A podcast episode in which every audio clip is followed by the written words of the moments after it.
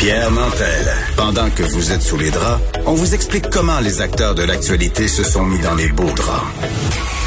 Vous écoutez Pierre Mantel.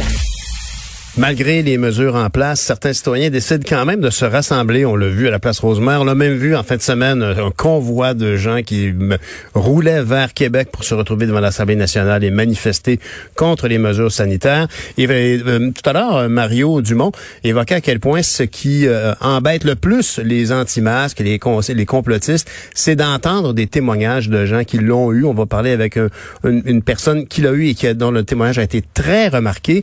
On parle de l'urgentologue à l'hôpital Charles-Lemoine, le docteur Mélissa Ranger. Bonjour, Madame Ranger. Oui, bonjour, Monsieur Nantel. Je suis heureux de vous avoir au bout du fil. Euh, comment allez-vous? Parce que vous êtes quand même une des premières médecins du Québec qui avait été atteinte par la COVID et vous avez témoigné de votre lit d'hôpital à l'époque. Comment allez-vous? Ah, moi, ça va très, très bien, merci. Je l'avais eu euh, assez fort à l'époque, effectivement, là, à la fin mars, mais euh, aujourd'hui, moi, je suis en forme. Bon. Et puis, euh, alors vous êtes un, bel exemple que certaines personnes peuvent bien en guérir. Ceci dit, euh, les hausses qu'on voit, euh, on est dans les 1400 cas par jour actuellement. Est-ce que ça vous inquiète?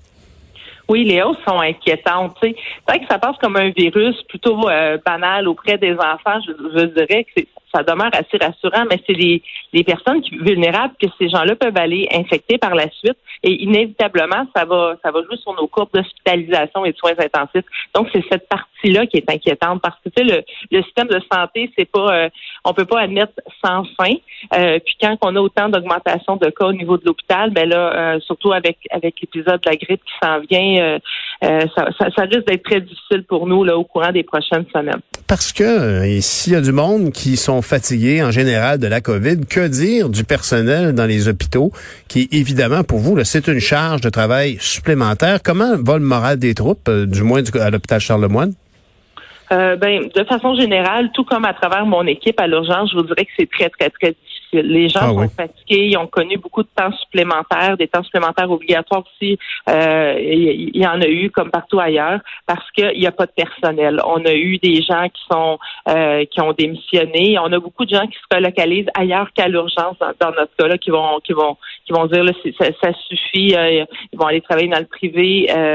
On a, on a des gens qui sont en maladie. On a eu des retraites qui ont qui sont partis plus tôt. On a des gens aussi qui sont vulnérables, donc euh, pendant la pandémie, ils peuvent pas travailler. On a, on a plusieurs infirmières enceintes. On a, on a des gens qui étaient plus âgés ou qui avaient des, des, des, des, comorbidités, des maladies chroniques importantes. Donc, on a perdu énormément de personnel, ce qui fait que lorsqu'on travaille, euh, c'est pas rare qu'on soit euh, moins cinq infirmières, moins quatre préposés. Ça, inévitablement, ça compromet toute notre capacité à avoir des nouveaux patients, à les traiter. Euh, c'est comme, c'est pas comme ça juste dans les urgences, c'est comme ça sur les étages aussi. Donc, euh, je vous dirais que c'est très, très, très difficile. On doit jongler beaucoup dans les dernières semaines à trouver un lit pour un patient. Donc, les patients montent pas aux étages. Ça refoule euh, à l'urgence. Nos civières viennent complètement. On a des taux d'occupation euh, dans les dernières semaines qui montent dans les 130% donc, c'est déjà pas facile. Mhm. c'est pour ça qu'à voir venir le temps des fêtes, évidemment, les gens qui, qui vont se rassembler, c'est sûr que ça nous inquiète qu'on ait on est tellement de monde qu'inévitablement on aurait peur d'une rupture de service. Le présentement, on opère encore les gens qui ont le cancer, on, on investigue encore les gens pour les mais euh, inévitablement, là, comme dans la première vague, à un moment donné, on s'est concentré qu'au COVID, on n'avait plus le choix. Ça a entraîné des reports de 100 000 chirurgies, euh, des patients qui avaient besoin d'investigation. Il y a eu des retards et des retards, et ça, c'est très, très, très mauvais pour la population non COVID qui ont besoin de nos soins. Donc, c'est pour ça qu'il faut stabiliser tous ceux qui vont rentrer à l'hôpital aussi avec le COVID et aussi parce que c'est des patients qui sont aussi plus lourds euh, à s'occuper en, général. Donc, euh, ça fait peur. Je vous dirais, ça fait peur de voir que les cas baissent pas avant Noël. Hmm. Madame Ranger, si on n'est pas une tête brûlée, un complotiste, un anti-masque, si on est une personne régulière, comme la vaste majorité des citoyens, qu'est-ce que, que doit-on faire? Que vous, que vous nous recommandez-vous comme comportement pour la période qui s'en vient, pour les fêtes et tout ça? on doit absolument avoir le même ennemi commun.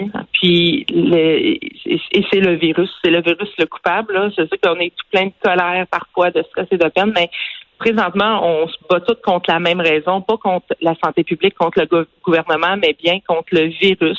Et les conseils de santé publique, les directives de santé publique, c'est pour tous nous aider à passer à travers cette pandémie-là. Fait que je vous dirais qu'il faut, faut suivre dans ce qui se passe euh, de jour en jour, de semaine en semaine dans les directives de santé publique.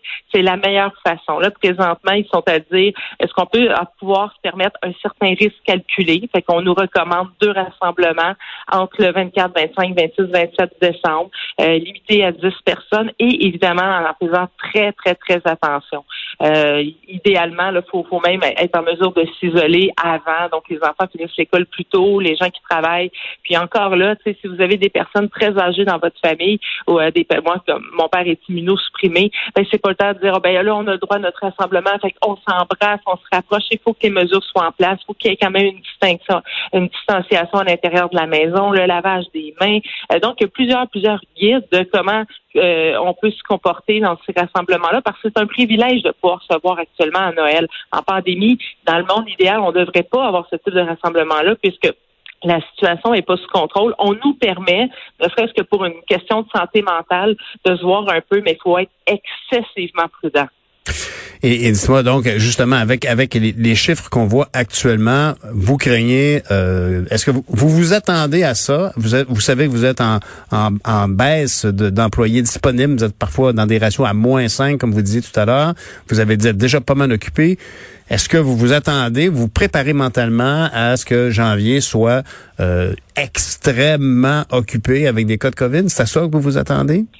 Oui, mais nous, déjà, dans les urgences, là, les mois de janvier, fin décembre, janvier, février, c'est des mois excessivement difficiles où on, pas, ah, normalement, c'est parce qu'il y a énormément, énormément de patients. Là, on a eu toutes nos, euh, nos, nos, personnes avec les maladies pulmonaires, souvent qui dans cette période de l'année-là deviennent, euh, tu sais, l'emphysème, la bronchite chronique deviennent exacerbées. On a eu, on a des épidémies de gastro, on a, ben euh, on a de l'influenza. Là, cette année avec le Covid, on s'attend vraiment à ce que ça soit excessivement difficile au retour des fêtes et euh, qu'on doit justement embarquer dans le délestage d'activité, puis euh, tout un casse-tête pour savoir qu'est-ce qu'on va faire des patients. Mhm. Donc, euh, il faut que la période des fêtes, même si c'est vraiment triste, là, puis moi j'adore Noël, il faut vraiment que cette année, ça soit calme et dans, dans le respect des mesures. C'est la seule façon pour nous là, de, de, de pouvoir s'en sortir puis de donner des soins, des non seulement une accessibilité aux soins, mais aussi des soins de qualité aux patients. Bien sûr. C'est des efforts que nous devons faire en tant que citoyens pour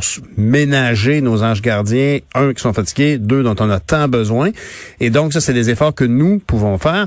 Du côté du gouvernement, il y a quand même plusieurs questions qui se posent.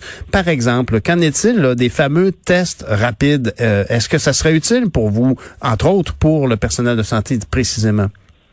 Ben c'est pour nous que c'est ciblé euh, les tests rapides. Dans les urgences, on a plusieurs niveaux euh, de, de, de, de, rapidité pour lesquels on peut être testé. Euh, les tests excessivement rapides là, sont, sont, sont réservés actuellement, à ma connaissance, jusqu'à la dernière semaine, du moins, des patients qui doivent être opérés d'urgence pour s'assurer que la salle d'opération va être sécuritaire ou des patients qui sont en train d'accoucher. Mais aussi, les employés présentement dans les tests rapides, on a nos résultats environ en 4 et 8 heures. Donc, c'est sûr que ça l'aide beaucoup parce que justement, quand on a le petit rhume euh, qui rentre dans la maison, le petit rhume des enfants, on doit savoir immédiatement si c'est la COVID ou pas. Pour être euh, sinon, ben, toutes nos gardes doivent être euh, relancées sur notre personnel. Et est-ce que vous attendez un déploiement? ben, le test rapide qui disait que le gouvernement qui allait mettre dans les communautés euh, autochtones puis dans, certains milieux, mhm. euh, on a un équivalent depuis quand même longtemps où on est priorisé, qu'on est capable d'avoir notre réponse présentement dans la même journée. Là, à savoir est-ce qu'on va avoir accès à la, la grosse base de test rapide, je, je, pourrais pas vous dire, mais c'est sûr que plus on a le résultat rapidement, plus mieux c'est facile de gérer notre personnel, Bien euh, de, s'assurer que si la personne est au travail, elle n'a pas vraiment de symptômes, elle est juste bien fatiguée, puis qu'il y a un test qui se passe, bang, est positif c'est pour limiter aussi les, euh, les infections en, puis surtout euh, être en mesure de gérer le personnel. Sinon, à, l'époque, des fois, comme moi, j'avais attendu mon résultat cinq jours. Et si j'avais été négatif, c'est cinq jours que mes collègues devaient prendre mes chiffres, alors que on sait qu'il y a plusieurs autres virus aussi qui circulent actuellement. Donc, d'où fait l'importance d'aller savoir que c'est la COVID bon, ce l'est pas, euh, tant mieux. Puis à ce moment-là, on peut, on, peut continuer parce que je vous dirais, chaque personne de plus dans l'hôpital ces temps-ci, ça fait toute Ça compte, bien sûr. Oh oui, ça compte. Ces tests rapides actuellement sont testés. En fait, on teste les tests, on vérifie leur efficacité, tout ça.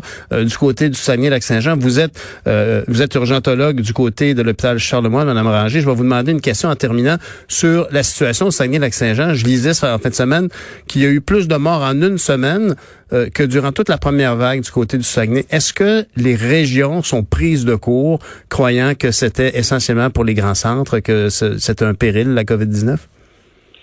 Ben là, j'ai l'impression que ces centres-là vivent un peu notre première vague à nous où il pouvait y avoir là puis j'ai pas été là-bas puis j'ai pas regardé ce qui s'est passé là-bas. Mais c'est sûr qu'à l'intérieur d'une première vague on apprend beaucoup on apprend dans nos trajectoires patients euh, avec le avec le matériel euh, et puis tout ce qui est aussi euh, toute l'information qui est circulée pour les précautions entre mars et novembre ben effectivement s'ils vivaient un peu dans un monde à part ben peut-être ça n'a pas été intégré puis je sais pas qu'est-ce qui est arrivé pour que ça ça flambe comme ça au niveau de la population puis que ce soit difficile, mais euh, probablement que eux sont faut, le voir comme nous euh, on était quand on a été frappé, il y avait mhm. confusion aussi, il y avait beaucoup de réorganisation à faire.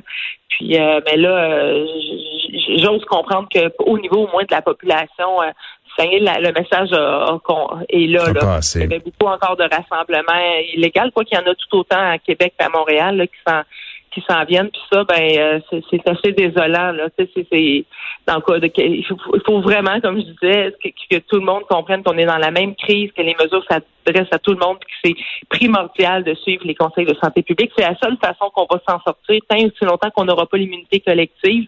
Puis ça, malheureusement, le vaccin, le vaccin va être efficace, quand est-ce qu'il va être déployé? On sait que c'est pas pour les prochains mois, du moins au Québec.